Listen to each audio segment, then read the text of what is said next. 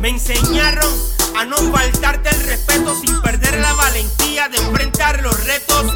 Así rompí con la cadena de fracasos, hice caso, dejé de tomar agua en el mismo vaso. Y aunque me atraen los préstamos a largo plazo, sé que todo el que se endeude empeña su pedazo. No más atrasos, de mi bolsillo saque el brazo y desamarra de mi cuello ese maldito lazo. Me dijeron que los sabios no entienden razones, son de oídos sordos y sin opciones. Bienvenidos a otro episodio más de Piro a lo Natural. Visita pirojm.com, disfruta de nuestro contenido y descarga mis publicaciones. Hoy hablaremos sobre los cuatro elementos del hip hop en México. Esta noche tengo en nuestro estudio virtual a varios precursores y conocedores de la historia del hip hop en México.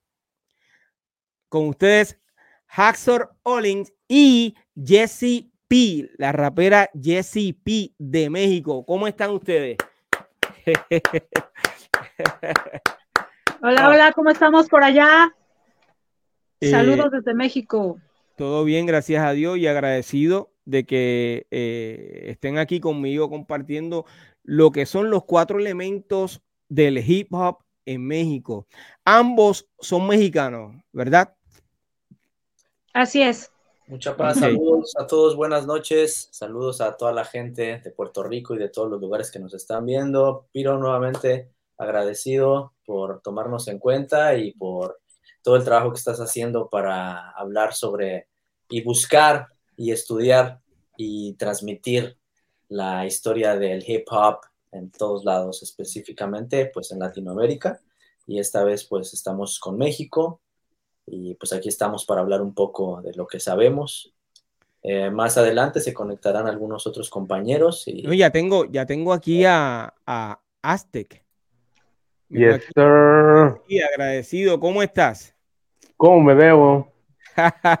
Te ve muy bien. así estoy, así estoy. Ustedes también se ven muy bien. Qué gusto saludarlos. Eh, um, un placer estar aquí compartiendo desde el corazón de la gloriosa México, Tenochtitlan, el ombligo lunar en este mes, que es tan especial para nosotros que es septiembre, poder compartir justamente después de los 50 años del hip hop, ahora nuestra visión desde cada una de nuestras trincheras, señores. Buenas noches. Óyeme, eh, ¿por qué es tan importante el mes de septiembre? Eh, ¿Lo puedes decir? Casi nada, casi nada. Es cuando celebramos la independencia y es para mí en lo personal como un ensayo de, la Navidad. Nos volvemos a mm. juntar los amigos, la familia, y es una celebración de, identidad, más allá del aspecto del nacionalismo, celebramos como estos, esta simbología y todos estos aspectos que nos dan una, una identidad como nación, como, eh, pues como mexicanos, ¿vale? Porque como, como dice la maestra Chabela Vargas, en paz descanse, hay mexicanos en todos lados del mundo. De hecho, estoy con un japonés que es mexicano, tengo amigos que son alemanes japoneses, porque los mexicanos nacemos donde se nos da la gana. donde se les da la gana. Oye, para mí es eh, muy importante el mes de septiembre y te voy a explicar por qué. Eh, mañana cumplo años. Por eso nada más para mí es eh, bien importante el mes de septiembre. Lo di gracias a Dios por eso que Oye, Piro, yo también cumplo en septiembre. ¡Wow! Uh, somos Virgo, Virgo. Eso es así. Yo siempre digo que los mejores raperos nacieron en septiembre y eso es sin ofender, ¿ok? A ninguna persona. Pero eh, le doy gracias a Dios por eh, eh, traerme hasta aquí, como siempre digo, hasta esta edad y, y, saludable, que es lo importante. gracias de todo corazón. Eh, vamos a comenzar a hablar sobre los cuatro elementos eh, del hip hop en México. Y yo quisiera, eh, pues, que comenzáramos con el primer elemento que, que conoció México. ¿Cuál fue? Vamos a comenzar con la dama. Eh, oh. P, ¿conoces cuál fue el primer elemento que llega en los años 80, si fue en los años 80, porque pudo haber sido antes. Eh, A ver, si no me equivoco y si no aquí los compañeros me van a corregir, según yo, el primer elemento que llegó a México fue el breaking, ¿no? Porque llegó a través eh, de todas las películas, justamente de la película Breaking y de todo este rollo que, empezó a través de la danza, ¿no? De la danza urbana y, creo que toda esta generación eh, nos, nos, agarró así como por sorpresa y pues todo el mundo quería bailar, según yo, ese, ese fue el primer elemento de, del hip hop que llegó a México, ¿no? Eh, fíjate, en todos los países que que a los raperos de, otros países que ya he entrevistado, eh, todos dicen lo mismo, que a su país la cultura o el hip hop llegó a través de, del baile y eh, cuando vieron la película de B Street, eh, ¿cuál fue la otra? Breaking. Breaking. pues todos, básicamente, así fue que comenzó la cultura en muchos países a través de ese elemento, a través del baile. Eh, ¿Alguno de ustedes eh, fue B-Boy o B-Girls? Todos. Sí. Todos. Sí, sí, fue como la puerta de entrada ahí. Wow. Eh, ¿En qué año bailaste, Aztec? Wow, yo creo que como por allá del, del 88 ya estaba yo, pero antes no, no sabíamos lo que era breakdance o b-boy. Les decíamos rap, bailábamos rap, pero en realidad pues ya era totalmente la cultura del breakdancing que ya iba muy amarrada con el aspecto aquí de, las pandillas. Eh, podemos decir en qué año, si ustedes lo recuerdan, porque básicamente estamos tratando de depurar esa historia. Eh, ¿En qué año fue que llega esa película a México? Fue en el mismo año, no recuerdo exactamente, 83, 84. 83, 84 no habrá llegado. Yo digo porque yo no me acuerdo tanto porque era una bebé en esos tiempos, ¿verdad? Pero eh, nuestros compañeros de, una generación antes eh, me mencionan que más o menos ya por ese tiempo ya, ya le empezaban a dar ahí al baile, que sacaban sus cartones y se ponían a bailar porque fueron muy influidos por esta película. Pero a nuestra generación, y no sé si Elastic también le tocó esta parte, hubo como un, como un segundo momento en el que la música que a nosotros nos llegó, el rap y el hip hop como un caballo de Troya, fue a través de la música house, del techno, del industrial. Y eso fue lo que a nosotros nos llegó, digo, a mí en, ese, en, esos tiempos, como bien dice Aste, que el 88, 89, 90, que éramos unos chiquillos, nos latía mucho, mucho bailar también eh, eh, la música, pero también ya estábamos escuchando rap. Mm. Eh, ya estaban escuchando rap, pero rap americano o rap en español. Pues, como dice Jesse, eh, fue como un caballo de Troya, porque a la par que estábamos en las fiestas de house, pues, ahí se bailaba el rap. También hay mucha, hay mucha historia con la gente del industrial, del techno, eh, y a la par de todo eso, pues escuchábamos ya cosas en español, estaba estaba Caló, antes de eso está Wilfred y la Ganga, el general ya también estaba sonando, que me gustaría como ponerlo también como una de las, de las bases que se ha dejado de lado, pero en realidad es, es una parte bien importante de la rima, de todo este trabajo a nivel sociocultural que representan los espacios públicos y la convergencia. El house, el techno, el industrial nos dio pie a todo esto. Te digo, al menos en mi caso vengo de una escena pues, de muy de muy de pandillas y era mucho de, rock. Cuando viene toda esta, esta avanzada, ahí empezamos a escuchar las primeras cosas de, de rap y, y, a través del baile también. Después llega, no sé, Ron DMC, que yo no sabía qué era, pero ya lo estaba escuchando. Y luego llegó Proyecto 1 con el merengue hip hop. Back again. Yo, me imagino que ya eso fue en los años 90. Boom. Eh, de la misma forma, entiendo que eh, el general llegó en los años 90 también. Eh, pero entonces acabas de mencionar a un colega eh, puertorriqueño que es Wilfred y que grabaron una parodia de una canción que pegó aquí en Puerto Rico de nuestro colega Rubén DJ. esa canción de la abuela es una parodia de ese disco, ¿ok? por si no tenían, por si no, por si lo desconocían. pero aparentemente, y tú me confirmas, lo que lo primero que escuchas de rap en español fue a Wilfred y la ganga. Más o menos, yo creo que sí. No recuerdo bien ahorita las fechas, pero está Wilfred y la ganga, también está Melo Manéis en español, como tal. Melo Manéis. sí. Eh, Mentirosa. Eh, Gerardo también eh, llegó a México. Gerardo también. Pero Gerardo llegó como un poco después y venía como en una oleada un poco más. Los años 90. Más pop, sí. Ok, pero entonces en los años 80, y es posible que haya sido en el año 1990, eh, escuchaste a Wilfred y la ganga. Efectivamente. Ok, tengo en el chat que están diciendo que la película Breakdance o Breaking eh, fue en el año 1984. Eh, si ya este, no sé el nombre de la persona que está escribiendo porque no me sale, pero sí, gracias por la información. Pero estamos en México, seguramente en Tepito ya estaba en el 82. bueno, eh, ¿qué quiere decir? Que, que, esta cultura llegó un poco tarde hasta donde ustedes. Sí, literal. Al contrario, lo que quiere decir es que ya cuando salió en México ya también salió, porque así es México. Cuando salen las películas, estrenan en el cine, ya las tienes al otro día fuera del metro. Wow. Ok. Eh, ¿Cómo es la vida de un rapero en México, eh, Hazard? Eh, bueno, yo ahorita no estoy en México, como, como te había comentado, ya tiene bastante tiempo.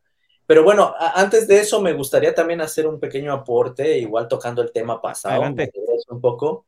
Este, bueno, aquí los compañeros pues son una generación eh, antes que la mía y este y bueno, yo hablo desde los estudios que, que he tenido, charlas con otra, otros pioneros y algún algo de la investigación, el trabajo de investigación que yo he hecho y sí puedo afirmar que pues lo casi 98% de seguridad de que el primer elemento que llegó a México o lo que hizo esta detonación la cultura pues fue el breaking, ¿no?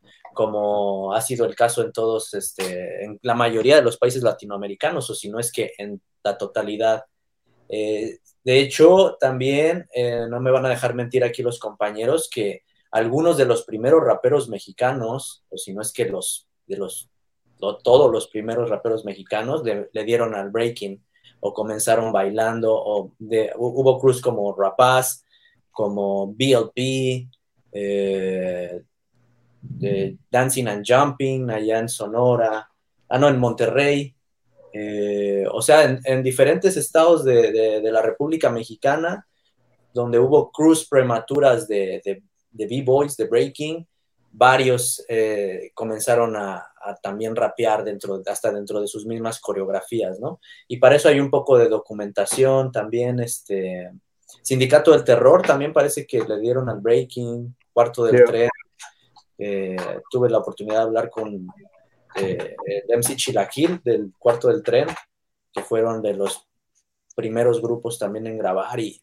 también le daban al breaking desde antes. Hubo también mucho eh, gente como nosotros estamos al lado de Estados Unidos, hubo gente que viajaba, o sea, gente que tenía la posibilidad de ir a Nueva York o algún lugar de Estados Unidos y pues se traía toda la cultura para, para acá y así fue como comenzó a llegar por acá, ¿no? Ese es un pequeño aporte del que quería dar. Ahora, la otra pregunta, quizás eh, yo ya tengo como unos, ¿qué será? 15 años afuera de México.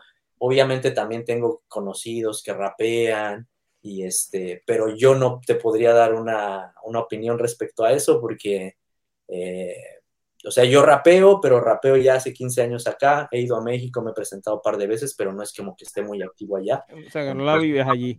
Eh, bueno, eh, Jessie, Jessie que es rapera, pues puede, eh, la vida de un rapero pues le incluye a ella.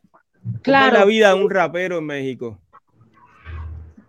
pues difícil, fácil, no sé, no, no sé, yo, yo puedo decir que es una vida, pues, maravillosa. ¿Qué te puedo decir, no? El, poder vivir de nuestro arte, el poder trabajar en, una escena, el haber podido construir esta escena desde, abajo, ¿no?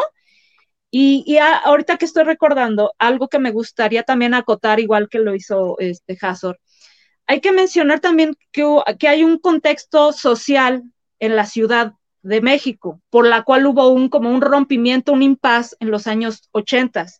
Y esto que fue el, el fatídico terremoto de 1985, que destruyó gran parte del centro de la ciudad y eso arrojó a mucha gente, los sobrevivientes, gente que se quedó sin hogar, los arrojó a las periferias, ¿no?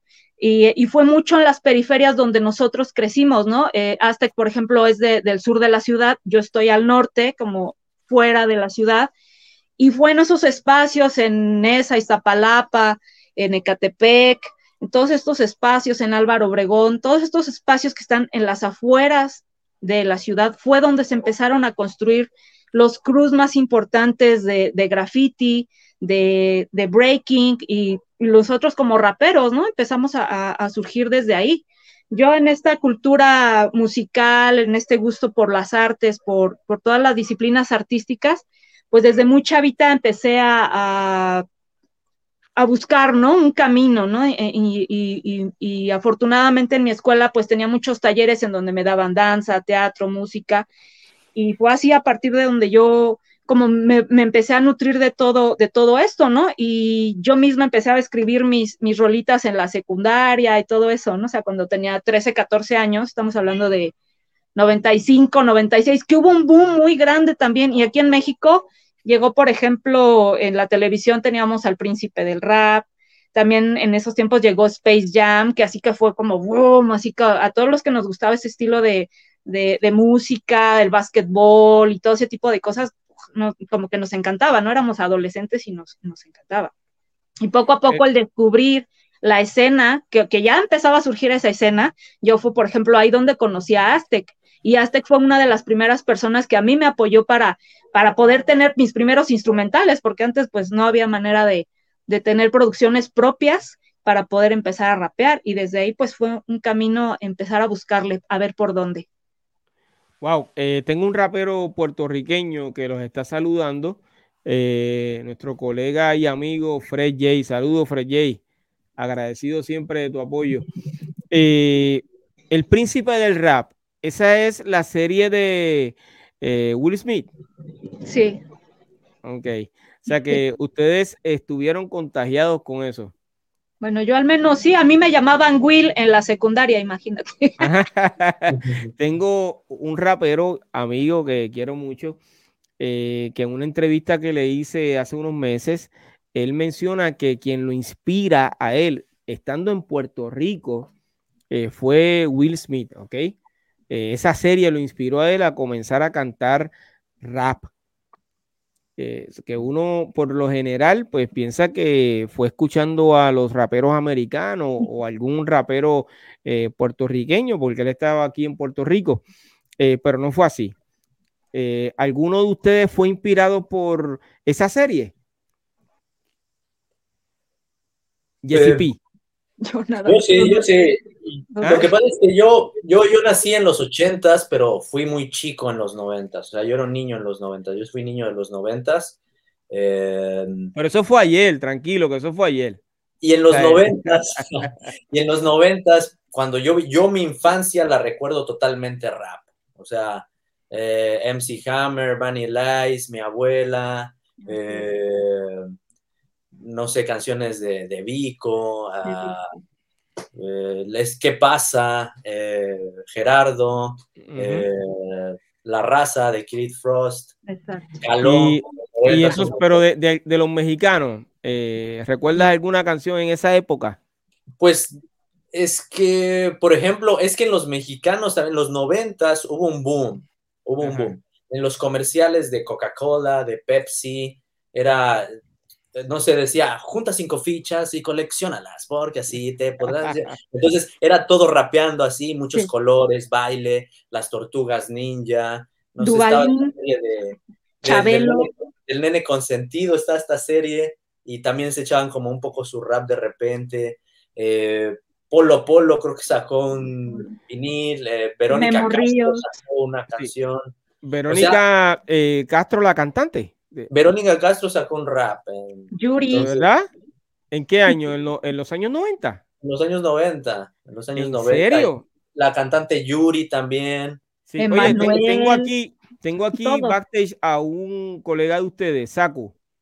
Ah, bueno, él te va a contar también. ¿Qué aporte? ¿Qué aporte? ¿Cómo estás, Saku? Hola, hola, buenas noches. ¿Sí se me escucha ahí? Sí. Sí, te escuchamos y te, si, si eh, puedes poner el teléfono en horizontal, te vas a ver mucho mejor. Ah, ok, ok. Ahí estamos. No decimos que te ves mal, Saku, te ves muy bien, por cierto. Sí, excelente. ¿Cómo estás? ¿Todo bien? Muy bien, todo muy bien, pero muchas gracias por la invitación. Bueno, llegando tarde, pero pues aquí estamos. Gracias, gracias por estar aquí. Estábamos hablando de cómo es la vida de un rapero en México. Eh, ya básicamente eh, hablamos del primer elemento que comienza en México en los años 80, que fue el baile. Entonces, eh, ¿tienes algo que aportar eh, de cómo es la vida de un rapero en México? Bueno, pues, híjole, estaba, estaba escuchando ahorita todos los eh, datos que estabas dando acerca de, estaban dando acerca de las, como los, los orígenes, ¿no? Cómo se, qué era lo que uno escuchaba. A mí me tocó este, de, de niño ver en Canal 11, que es un canal cultural, lo pasaron durante poco tiempo una serie llamada Street Frogs de Estados Unidos, que eran las ranas del barrio. En, eh, bueno, aquí, aquí, se llamaban las ranas del barrio. Tenían pocos capítulos, realmente era un niño, o sea, yo las veía porque me llamaba la atención, las ranitas bailaban y rapeaban y todo. Y era interesante, lo quitaron, no duró más que unos meses, no lo volvieron a pasar nunca más. Volví a ver los capítulos hasta que empezó esto del internet, después del 2010 los, lo subieron y pude comprobar que no estaba loco, ¿no? Porque muchos decían, no, eso no existe. No, ahí ya está en YouTube, la magia del YouTube nos llevó a eso. Mi primer acercamiento pues fue igual el, el baile, ¿no? En, el, en a todo dar ahí en los noventas. La gente iba a bailar rap, no precisamente breaking como tal, sino pues recordemos no había internet, iban llegando pues algunas cosas ahí de las cuales este se podían sacar algunos pasos, se bailaba rap pero también este, bueno, considero que hay un acervo de, cosas e influencias para que se geste la, cultura este, hip hop, ¿no? Había, hay otro elemento, ¿no? Que es el elemento del, del graffiti. Eh, bueno, hay ahí varias controversias, ¿no? También en los ochentas con los primeros grafiteros, pero este, pues sí, sí, el baile yo creo que es como que el que tenía como más la noción acerca de, el acercamiento más con el hip hop, ¿no? Eh, con el hip hop, entonces, bueno, por ahí, por ahí va. Oye, Saku, eh, tú eres eh, rapero. Sí, sí, sí, yo me dedico a hacer rap, me dedico a la, bueno, pues a la, a la gestión de, eventos culturales, de, actividades, de talleres y demás. Digo, este, también está Jesse ¿no? Dentro de la rama del rap, pues ahora anda también este, con, con mucho trabajo respecto a la, a la cultura, eh, pues bueno, Aztec, Aztec no, ha no ha dejado de estar vigente, Yazor también, ¿no? Este, todo un eh, ávido de conocimiento ahí en la, en la cuestión de, del hip hop, ¿no? Creo que lo importante también de esto es este, pues bueno, eh, tener, seguir en el medio y de alguna forma y estar claros como en hablar acerca del hip hop, sobre todo lo que se hace aquí en México, pues es, es importante, ¿no? Que, que no, no estar despegados, seguir ahí haciendo algo y moviéndose. Óyeme, eh, antes de continuar, yo quiero que eh, los seguidores de este podcast y los que están conectados, si no me equivoco, eh, mirando a Saku, Saku es el que sale en la portada de este episodio así. ¿Cierto? ¿No? Sí, es Saku el que sale así. Ese es Aztec. Aztec. Ah, ah, ah ok, ok. ok. pues entonces lo confundí, ok. Eh, yo veo a Aztec eh, que está en un estudio donde hay un DJ y aparentemente hay una cámara, unas luces. Eh, entonces me, da a compensar que él va a cantar para nosotros. Aztec, ¿hay algo de eso? ¿tú, piensas sorprendernos con algo de eso? En realidad no lo tenía planeado, pero yo creo que sí podemos sacar algo ahí. Eh, digo, ahorita estoy grabando, igual si tienen el micrófono abierto, estoy con DJ Course, estoy con Naoki de Japón. Wow. Estamos grabando el día de hoy. De este lado está Sebas, que es quien nos apoya. Producción, DJ Course in the building. Una de las promesas más grandes del tornamesismo también. Entonces, si quieren, podemos ahí tirar algo en un ratito más. Eh, justo como, como preguntabas hace un momento que cómo es la vida de un rapero, creo que sería como definir porque um, creo que lo conviertes más bien como un estilo de vida del hip hop. Eh, la mañana haces un programa, después te vas a grabar con tus amigos, te metes al estudio a grabar con otros raperos, estás trabajando diseños con tus amigos que hacen graffiti. Creo que se convierte como en un lifestyle y al menos mi vida se ha convertido como una película. Todo el tiempo estoy eh, platicando con mis compas, por ejemplo, ahorita estar con estas figuras de, de la escena nacional, revisar mi, mi, teléfono y ver que tengo mensajes de MC o de la banda Bastones como algo muy, muy emocionante para mí estar viviendo esta parte de la vida y poder ser parte de el soundtrack de las vidas de los demás hip hoppers y los demás raperos. Wow, ¿alguna vez eh, ustedes se han unido para hacer alguna colaboración o para presentarse en México haciendo lo que más les gusta hacer, que es eh, mostrar su arte. Sí, con Jesse ya he trabajado algunas cosas y con, con Saku, pues, N cantidad. Sabes, la Ciudad de México es una de las ciudades con mayor cantidad de población y por lo tanto te da oportunidad de trabajar con N cantidad de, de géneros. Además que la escena ha crecido bastante, como de unas dos generaciones anteriores para acá. Ha habido una efervescencia junto con también todo este impacto que tiene la música mexicana en el mundo, creo que ha sido directamente eh, pues el producto de esto, ¿no? de todo lo que estamos haciendo, no solamente como, como dices, para colaborar como raperos, sino que se ha extendido a trabajar con, con más géneros, justo por eso, porque ya hemos, eh, diría MC Luca en la mañana, ya picamos piedra para lograr todo esto que está sucediendo el día de hoy. Ok, eh, volviendo al tema, comienza eh, el elemento de, del baile. Eh, ya eh, Saku dijo que el graffiti estaba muy pegado, básicamente quiso decir que estaba en ese mismo tiempo. ¿Y dónde dejamos el DJ? Aquí está. Ahí hable, hay que hable, que nos cuente. ¿Ah? Antes, de, que empiece, porque estamos, vamos a grabar. Okay. Mira. Pues yo siento que, el, el, del DJ es el que ha crecido de una manera más exponencial. Es decir, eh, no hay tantos exponentes como tal. Eh, como bien citaba Jesse, todo el aspecto económico y geográfico de la ciudad y del país nos da como para tener otro tipo de, dinámicas, pero eh, hemos podido colaborar como con N cantidad de, de artistas dentro de la misma escena de, del hip hop y creo que viene un revival del DJ gracias a, todo el trabajo que han hecho los raperos como, como Longshot, como Asesino, eh, como la misma banda Bastón, que es realmente un, DJ y un MC como, como clase. Y además, pues, eh, está la otra parte, que como DJ de hip hop y esta parte del tornamesismo, pues, literalmente te puedes meter en cualquier género y poder colaborar eh, en cualquier tipo de escenario, desde la producción hasta uh, la ejecución.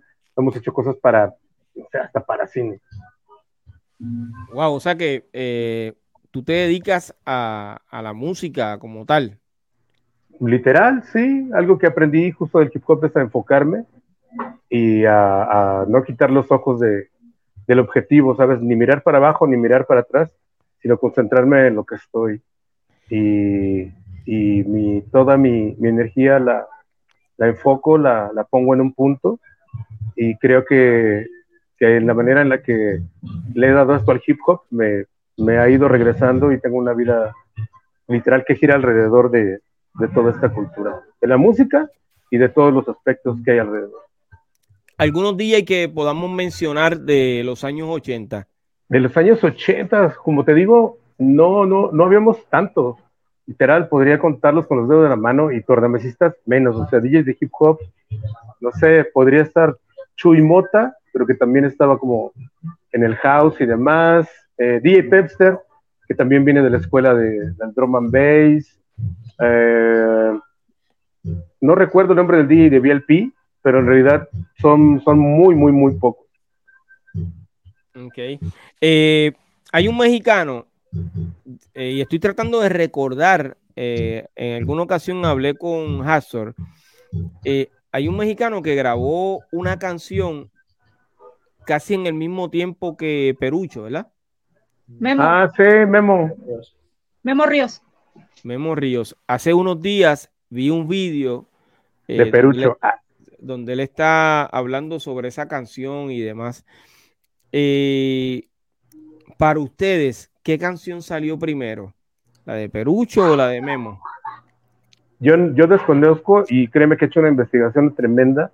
No conozco el año exacto de ninguna de las dos, pero me parece que lo de Memo es antes. Pero creo que primero lo de Memo. ¿Lo dice porque eres mexicano? Es que hay una controversia ahí. sí, por eso. por, eso es que, por, eso es la pregunta, porque sé que hay una controversia que, viene de hace años. Nadie sabe cuál fue. no, te digo que no sé, pero creo, creo, y te lo, te lo digo por un aspecto geográfico. Eh, Memo Ríos, al estar en la Ciudad de México, tiene mucho contacto con gente de disqueras y gente de las televisoras, que en realidad son el cuarto poder en México entonces tiene acceso a toda esta música que viene al puerto de, Acapulco y de ahí lo toman de primera mano, ¿sabes? Creo que por un aspecto geográfico y es solo una teoría, desconozco los, las fechas exactas, pero mi teoría es que es antes la de, la de la de Memo, pero creo que también antes de eso hay otras cosas que salen en Nueva York. Pero bueno, eso es harina de Sí, sí, eso, eso eh, eh, la conocemos. Oye, Hazor, eh, ¿tú dices lo mismo? ¿Tienes la misma opinión según, que... según, las investigaciones que he hecho, Memo Ríos la grabó en el 79, justo cuando se grabó Rappers Delight. bueno, cuando salió Rappers Delight. Bueno, recordemos que en el 79 sale Rappers Delight y es como la gran novedad y entonces, este, todos eh, en Nueva York y en Estados Unidos fue así como que, ¿qué es esto? ¿Qué, qué música es esto? ¿Rap? Y esos ritmos y rimando y todo eso. Entonces, eso fue como súper comercial y obviamente eh, Latinoamérica ve esto, la, la, industria del entretenimiento, como decía Aztec, ve esta novedad y dice, nosotros tenemos que hacer lo mismo. Y comenzaron así un montón de gente. Hubo muchas, muchas canciones, este, que fueron inspiración de, de, rap, de Rappers Delight. Y Memo Ríos eh, fue contactado por personas del medio artístico, del medio del entretenimiento, de la industria, y lo pusieron a grabar esta canción en el 79. Sucede que Perrucho eh, la publicó en el 80, eh, creo que la grabó en el 80. O sea, la, para, para hacer como un resumen, Memo Ríos la grabó en el 79, se publicó hasta el 80, poco tiempo después de que se publicó la de Perrucho. Entonces, se puede decir que la de Perrucho salió primero, pero la de Memo se creó primero. Entonces, esa es como la, gran controversia que hay, pero pues... Entonces, ¿dónde, dejamos la canción o, o no la canción? Sí, la canción donde aparece Mr. Chic. Ah, bueno, es que Mr. Chic ya, ya es otra cosa. Mr. Chic eh, ya es un, un, MC de verdad, que él venía de la calle, que él venía de Cyphers, él, vivía en el pero ¿Esas canciones salieron antes que eh, la de Mr. Chic? Sí, claro, claro. Sí. Así es, eh, porque estas canciones, recordemos que eran, era gente que, o sea, en México todavía no estaba tan desarrollada la cultura del MCing, eh, como, como Nueva York. O sea, en México era más la industria del entretenimiento que se encargaba del, rap. Entonces, este, sí, sin duda, el Mr. Chic eh, eh, firmó con Sugar Hill Gang, ya después cuando con Sugar Hill Records, ya después de que Sugar Hill Gang haya tenido ese éxito, se creó la disquera con Sylvia Robinson, hicieron el sello Sugar Hill Records. Entonces, Mr. Chic fue firmado, o sea, The Mean Machine fue firmado por Sugar Hill Records y ya en el 81 fue que salió esta, esta canción eh, en, donde participa él y ahí ya se puede decir que es como el primer MC real de la cultura hip hop que está grabado en un disco. Sí, fíjate, eh, Son correcto, fenómenos diferentes, sí.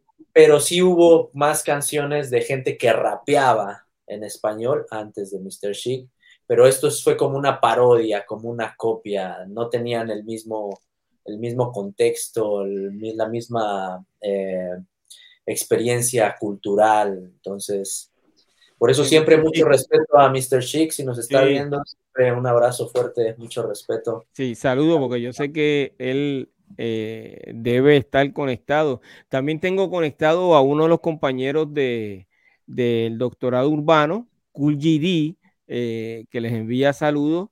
Eh, además tengo en el chat a DJ Loco, les envía saludos también desde Springfield, Massachusetts.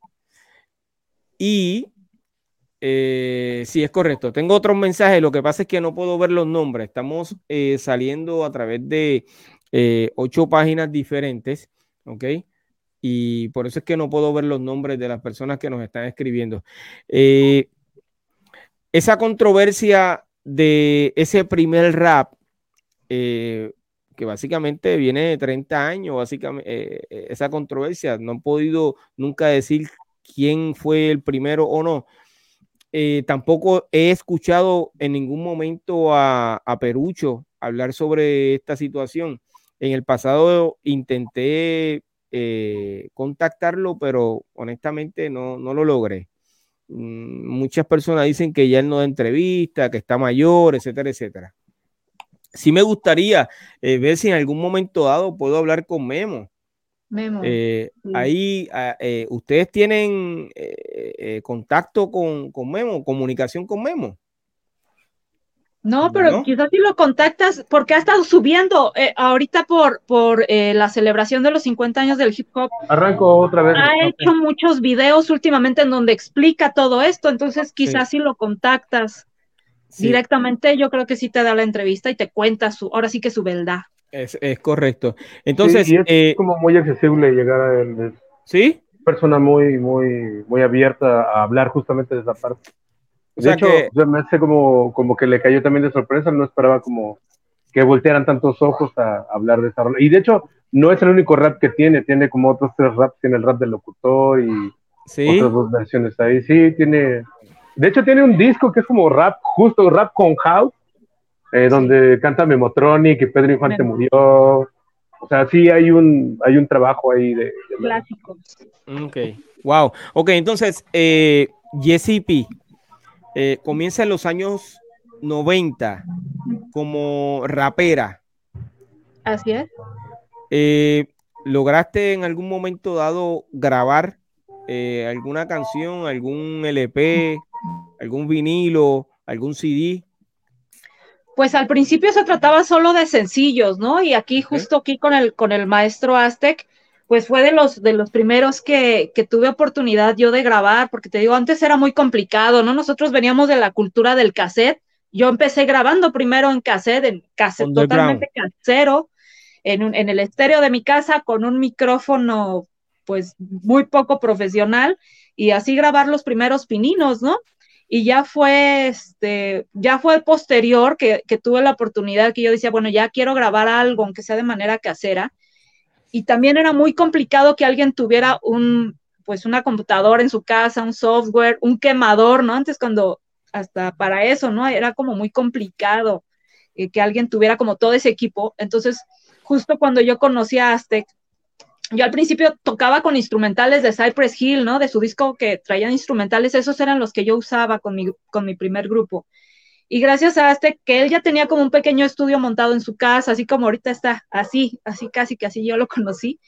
Y él me empezó a armar pistas, así como a mi gusto, así empezamos a trabajar y empezó a salir como los primeros sencillos, ¿no? Pero ya fue hasta mucho después eh, que estuvimos trabajando con, con, el primer grupo que yo pude empezar a sacar, eh, pues, canciones. Antes, la, antes se, se, armaban como acoplados y era mucho más fácil distribuirlos a través de la piratería, ¿no? Aquí en, sí, antes se hacían como compilaciones de rap y, en Tepito, que fue un, eh, bueno, siempre ha sido un gran centro de distribución, pero antes de música, todo el rap llegaba ahí, todo el rap llegaba ahí y ahí los piratas de Tepito armaban eh, esas compilaciones.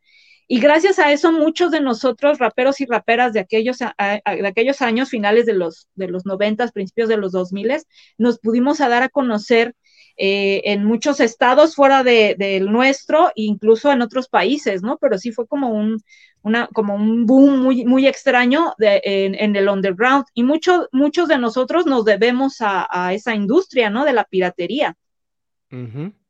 Eh, a nivel mundial.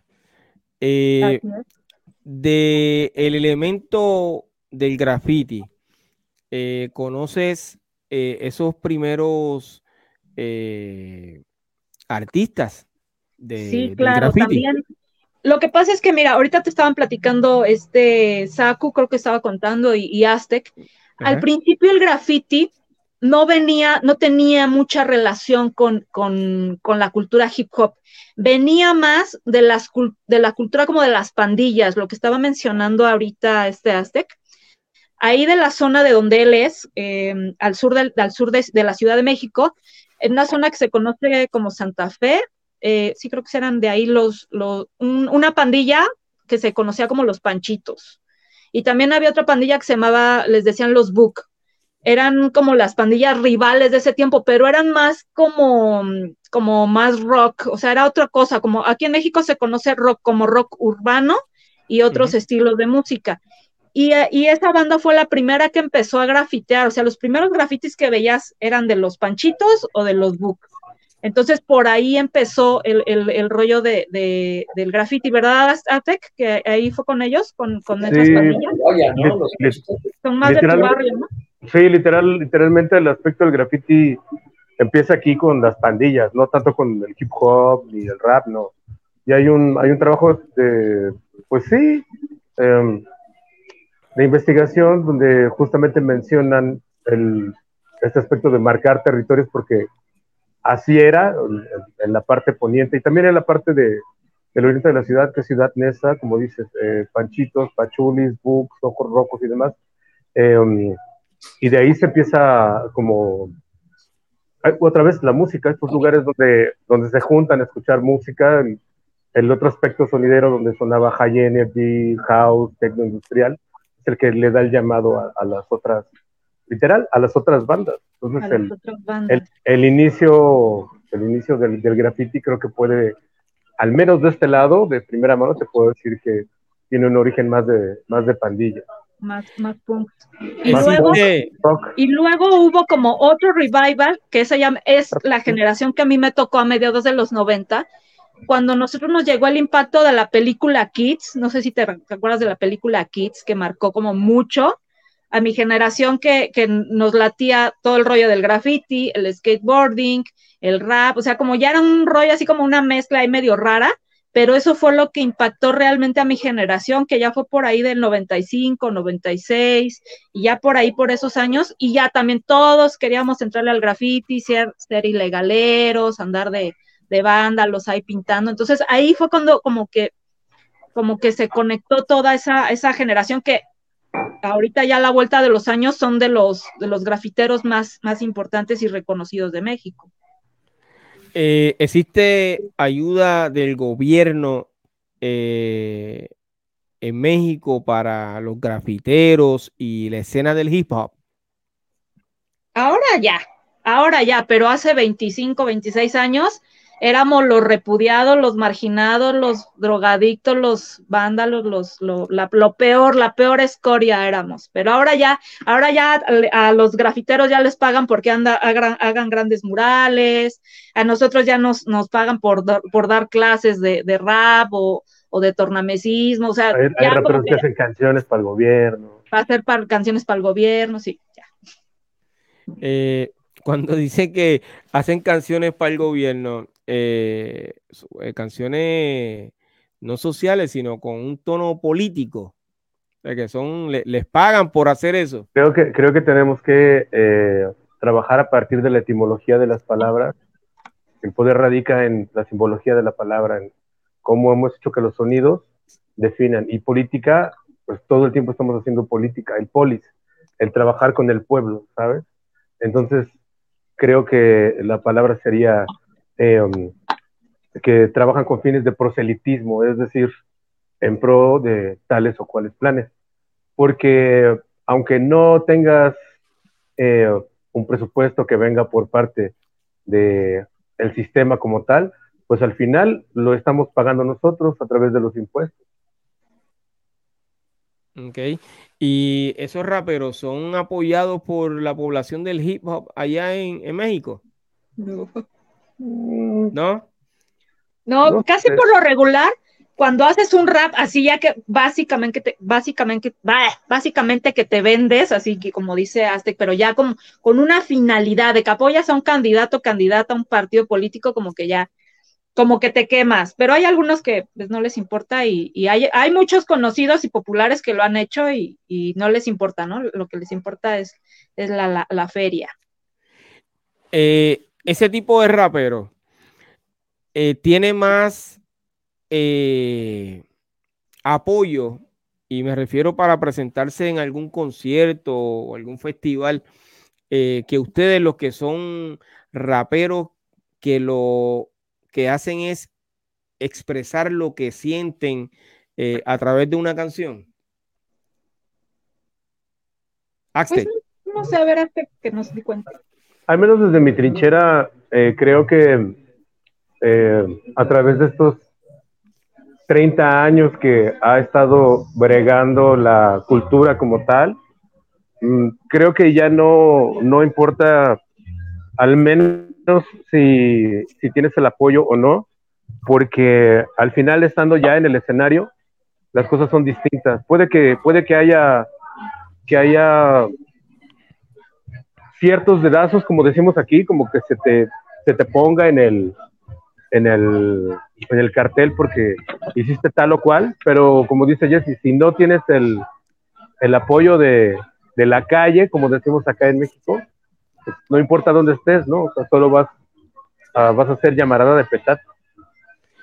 Eh, es correcto. Óyeme, eh, estoy tratando de recordar si el japonés que presentaste ahorita es DJ o es rapero. Es DJ, es DJ now. Sí, de Kyoto. Óyeme, eh, antes de que nos vayamos ya mismo, que despidamos este episodio, ¿tú crees que lo puedes presentar a él eh, escrachando o algo así? Pues la verdad es que ya entramos a grabación. Ah, ok. No creo, pero, pero, pero sí te puedo presentar a DJ Kors, que ya está tocando, mira. A ver si puedo. Mándale saludos a Puerto Rico. Saludos a Puerto Rico. Preséntate. saludos, saludos.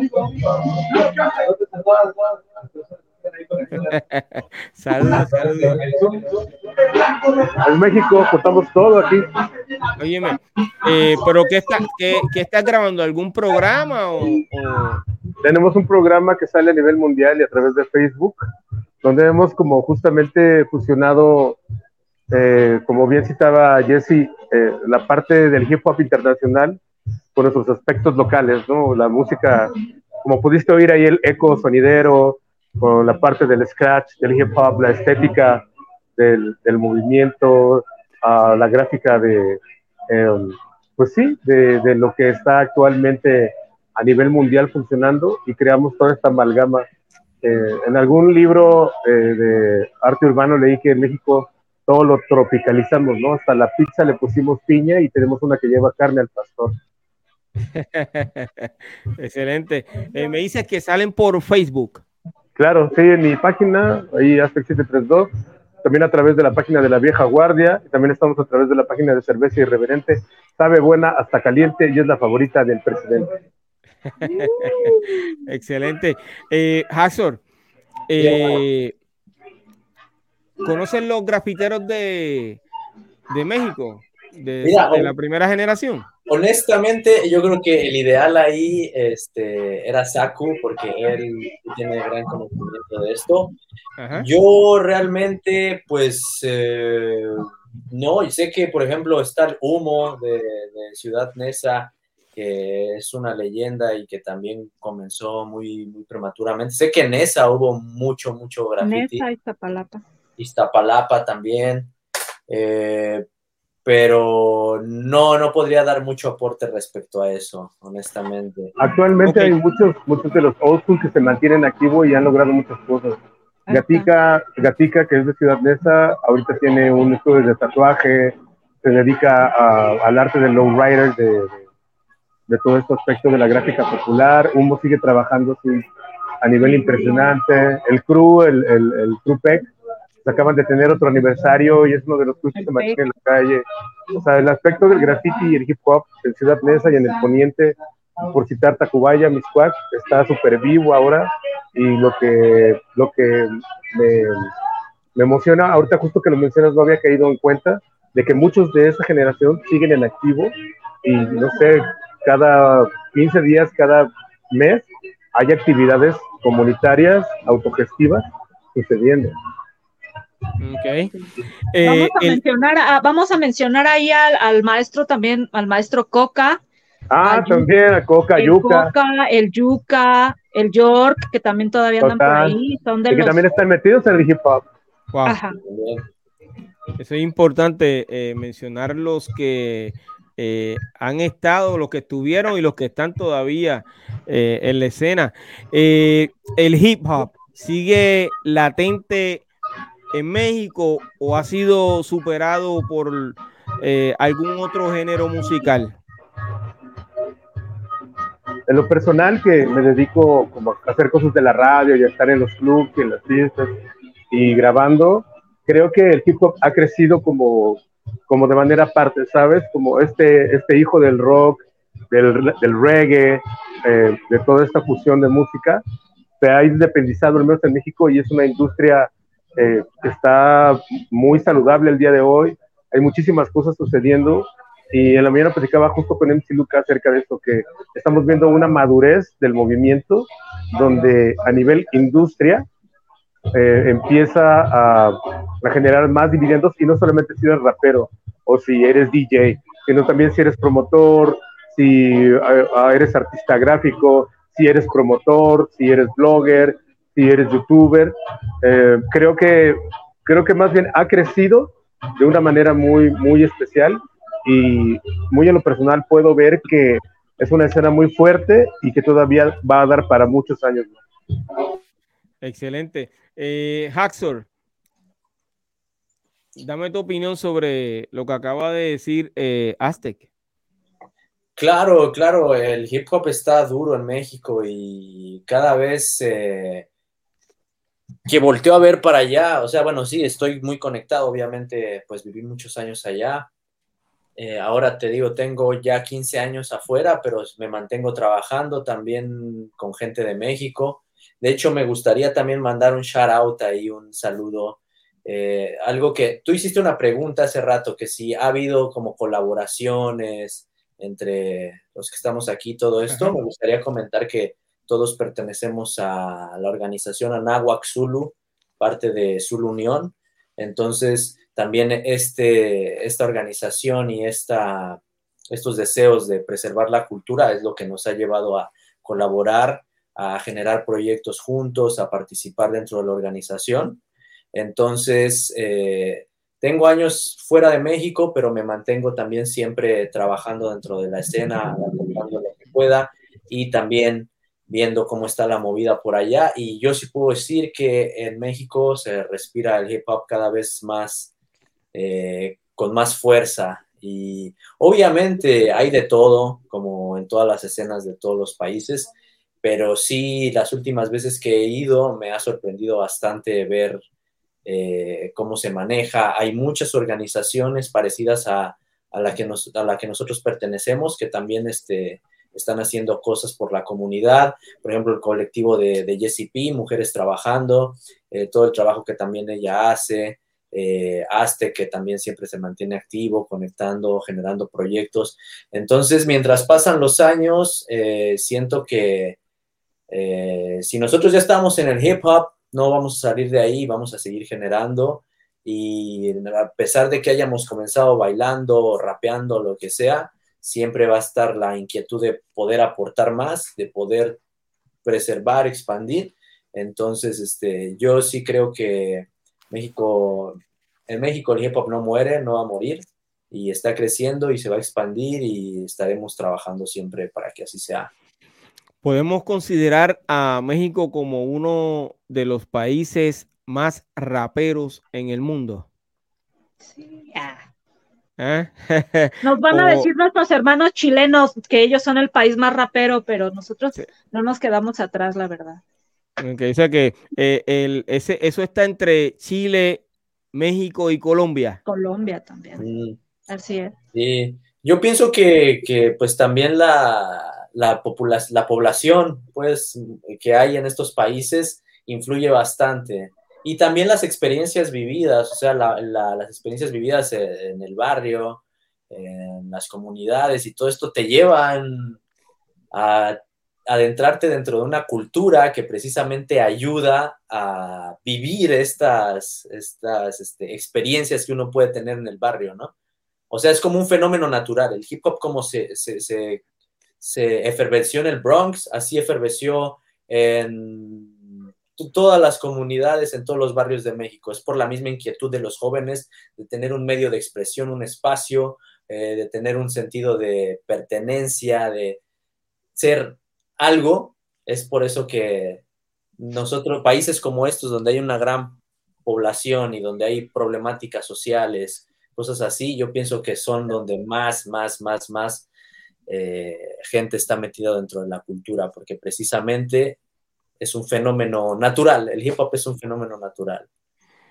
Sí, y además mencionar que hay, hubo, bueno, compartimos, ¿no? Eh, problemáticas sociales y políticas muy fuertes, tanto Chile como Colombia, como México, eh, regímenes eh, dictatoriales, ¿no? que hemos sufrido durante muchas, muchas décadas, durante muchos años, y los jóvenes siempre teníamos como muchas cosas que decir de esto, ¿no? De, todo nuestro contexto.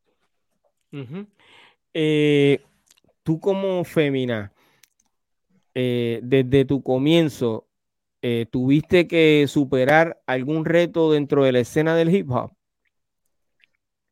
Mira, es una pregunta que me hacen muy, muy comúnmente, así de tú como mujer has tenido, mira, yo la verdad siempre les digo que yo tuve que, afrontar, junto con mis hermanos, tuve que enfrentar a, muchos, muchos retos.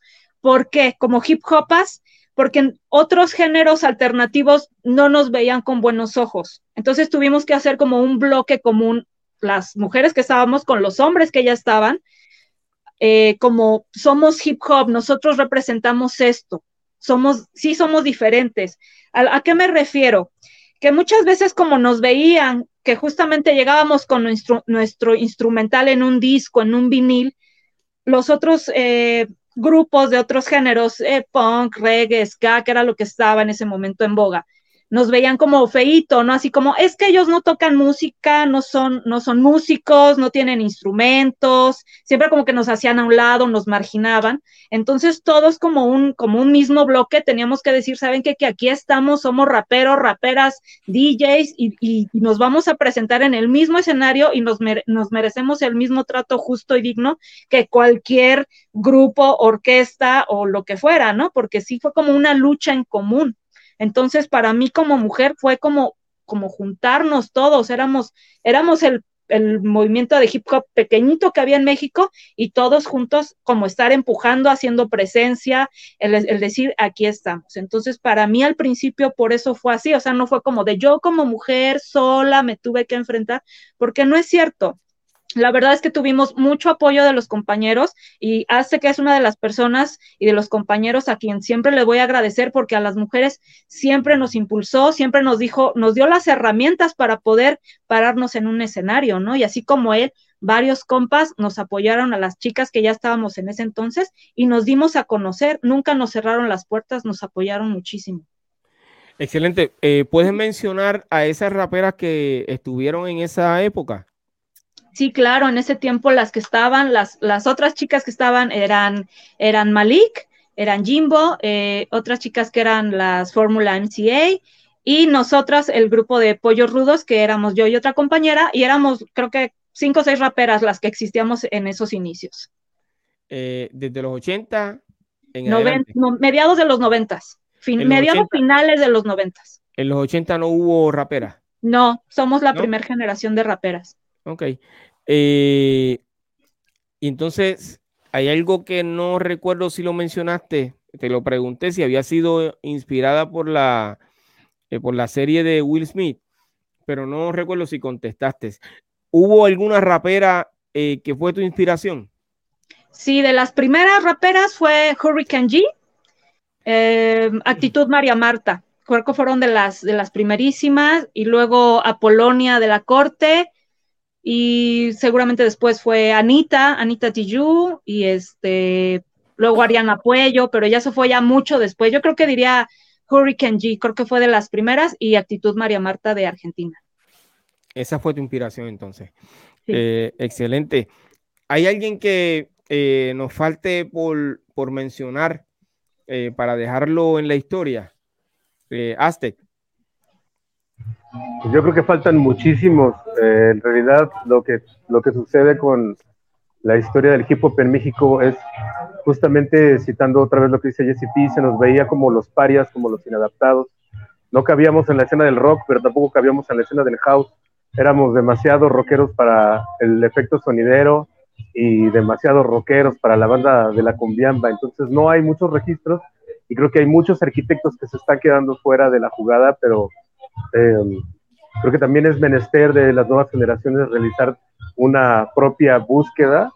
Lo que quiero citar y enaltecer en este momento es eh, volver a mencionar a los que están en activo, como ya los mencionamos durante N cantidad de tiempo en esta entrevista, y recordarles eh, que al menos en México el hip hop no es una carrera de velocidad, es una carrera de resistencia. Eso es correcto, eso es real. Eh, y te agradezco esas palabras. Eh, ¿Hubo algún programa de televisión que presentó, que dio oportunidad a los raperos mexicanos en aquella época? Pues eh, es que al principio, como mencionaba este Saku, que a él le tocó participar el primer, los primeros raperos, que no eran, que no eran raperos, que eran bailarines, fue el, programa que mencionó en A Todo Dar. Que eso fue, eso sí fue como a principios de los noventas, es como lo más, lo más antaño que, que de lo que se recuerda. Pero sí, hay, sí hubo después, ¿no? Empezaron a ver algunos programas. Sí, me de concursos de baile, creo, ¿no? Y también pero en este realidad creo que creo que a todo dar es como el más, el que se tiene más registro Hubo otro proyecto que fue como efímero que se llamaba En mi barrio, que también iban como a, cada localidad y también era como una, una especie de, de, escenario local, ¿sabes? No, no, eran, no eran los artistas per se yendo a presentarse al, programa, sino que era una caravana que iba buscando talentos en los vecindarios, pero como tal, como para raperos, que yo recuerde, no, mucho, mucho del movimiento del hip hop ha sido literalmente como el graffiti, eh, autogestivo, beligerante, y cada vecindario tiene sus propios eh, definiciones sobre lo que es el hip hop. Sabes, el graffiti ayudó mucho a que la gente se, se identificara. La televisión creo que se perdió literalmente de todo esto, igual que la radio. Ahora que tenemos un acceso a la democratización de los medios a través justo de espacios como este, creo que es que se va a volver a, contar la historia, pero como tal, 80s y 90 solo recuerdo ese par de, programas y otro que yo no recuerdo, pero lo investigué, se llamaba La Disco Jackson, pero esa es otra historia. Gracias, gracias de todo corazón, ¿ok? Eh, Hazor, ¿algo más que quieras añadir a lo que hemos conversado hoy? Pues eh, no, solo igual darle su respeto a la gente de toda la República Mexicana. O sea, como decía Aztec, creo que toca a las nuevas generaciones también hacer como su, encontrar las raíces, ¿no? Porque muchos comienzan, muchos ven, no sé, una batalla Red Bull o ven a X rapero haciendo algo y dicen, ah, yo quiero hacer eso, voy a rapear, pero, eh, no sé, siento que conocer las raíces, conocer los cimientos es súper importante para poder hacer las cosas como se deben hacer. Entonces, cada espacio de la República Mexicana hay pioneros, ha habido gente. Eh, es muy difícil mencionarlos también porque igual algunos sí siguieron en Obregón, en Monterrey, eh, en el Estado de México, Ciudad de México, eh, gente de la costa también, estos, este, en el sur también. Mérida en Mérida, Mérida con Padre Anderson. Eh, o sea, hay en muchos lugares gente que sí comenzó a principios de los, de los años 90, que quizás en los 80 estaban bailando, que quizás en los 80 también ya comenzaban a hacer sus primeras rimas. Eh, pero es como, hay, hay mucho trabajo de investigación y recopilación a hacer todavía, y, pero no se pueden quedar este, en el olvido y estaremos trabajando en eso, Piro, ah, también para ver si nos echamos un, programa especial igual para hablar un poco más de con, personas así. Pero solo eso, eh, dar el respeto a todos los pioneros en todos los lugares de la República Mexicana y que muchos de ellos, como estas personas tan importantes para la escena que tenemos aquí, siguen activos y siguen generando movimiento y siguen siendo parte de la historia y siguen también encaminando a las nuevas generaciones y dando todo el conocimiento. Entonces, simplemente eso, un agradecimiento y mucho respeto para todos los pioneros y toda la gente que sigue trabajando en la ciudad, en, en, la República Mexicana. Es lo único que puedo añadir. Hay infinidad, no quiero decir nombres porque se me escaparían muchos, entonces, más, más bien es como que la gente que nos está viendo, especialmente la gente de México, eh, yo digo que es importante, que es importante que le den este respeto y el reconocimiento y que se pongan a, pues investigar de dónde viene, que se interesen y en cada región es súper importante. Entonces los invito a que hagamos esto y si puede haber también después otras charlas y todo y podemos generar otro tipo de diálogo. Pues, Seguro que sí. Nos ponemos de acuerdo para hacer eso. Óyeme. Eh, Señores, eh, los, tengo que dejar. Les mando un fuerte abrazo. Seguimos en contacto. Saludos a todos. Qué gusto saludarlos. Estamos en contacto. Mucho éxito. Gracias. Gracias. Éxito, man. Eh, Jesse. Sí. Eh, hablamos un poco sobre mujeres trabajando. ¿Eso es alguna algún grupo, alguna asociación? Es un colectivo, es un colectivo femenino de hip hop que justamente agrupa los cuatro elementos. Eh, hay raperas, hay grafiteras, hay chicas breakers, big girls, y también tenemos una chica que es, es DJ. Entonces, eh, nuestro trabajo comienza a partir del año 2009, en el que hago la convocatoria para que las compañeras que muchas de nosotras éramos amigas, conocidas, convivíamos en los eventos y pues la verdad es que siempre habíamos sido muy pocas las chicas que incursionábamos en, la escena del hip hop. Entonces pues era un poquito como apoyarnos, ¿no? Formar una, misma red, una plataforma que nos sirvió muchísimo para dar a conocer muchos talentos que ahorita ya están eh, como permeando, ya están dando a conocer a nivel, a niveles más, más comerciales, algunas, no sé, que ya están como, que ya son conocidas a nivel internacional, no solo en México. Entonces, sirvió como una plataforma muy importante y al día de hoy, pues sigue generando espacios. Por lo regular, nosotros hacemos exposiciones, exhibiciones, talleres. Eh, la cosa es como abrirle esa, esa, ese otro panorama a las compañeras, a otras chicas, ¿no? Sobre todo de nuevas generaciones y motivarlas a que eh, logren eh, ese sueño que tienen eh, por, por, mostrar su arte. Sí, la idea es eso. Y a partir de Mujeres Trabajando, en el año 2017, comencé a hacer un festival que se llama Amazonas Urbanas, que ese ya combina lo que es la cultura urbana del hip hop y también el skateboarding. Entonces es como un poco el estar empujando desde las calles, todas las chicas que nos dedicamos profesionalmente a todo esto, a abrir espacios a figuras emergentes, ¿no? Porque hay muchas chicas que no saben por dónde empezar, que no saben en dónde presentarse, que se les dificulta un poco, entonces nosotros les brindamos esa plataforma para, para que se den a conocer y para que agarren confianza y armen redes con otras chicas. Wow, eso está excelente y te felicito por eso. Eh, ¿Dónde te pueden conseguir los seguidores de este podcast? Personalmente a mí me pueden encontrar en facebook.com diagonal J-E-Z-Z-Y-P.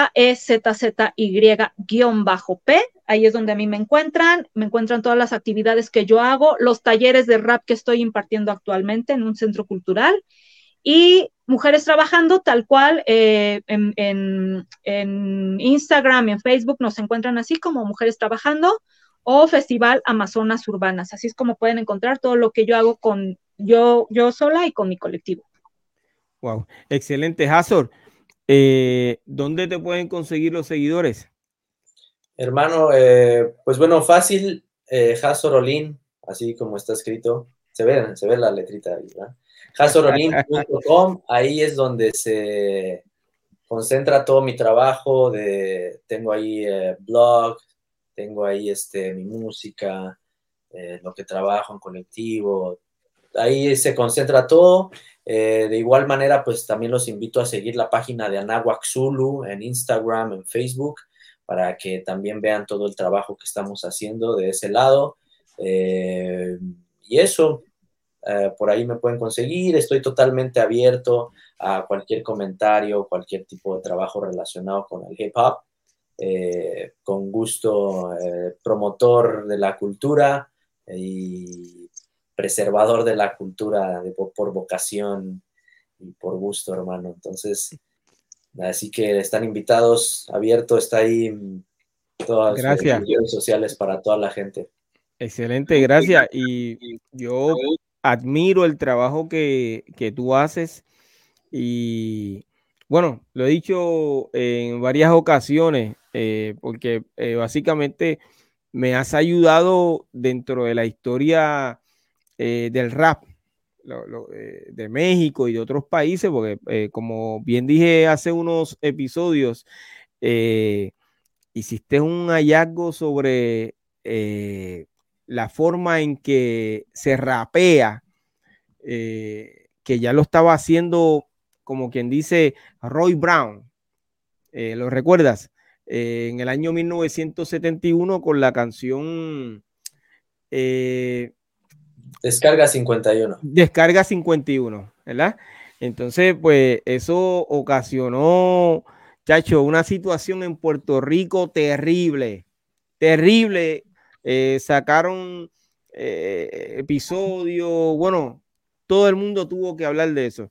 Y gracias a Dios tuve la bendición de poder entrevistar a Roy Brown y él me lo confirmó que ya en el año 1971 él hizo esa canción, lo hizo de esa forma, pero ya esa forma de, de, rapear ya venía desde antes, o sea que estamos hablando de los años 60.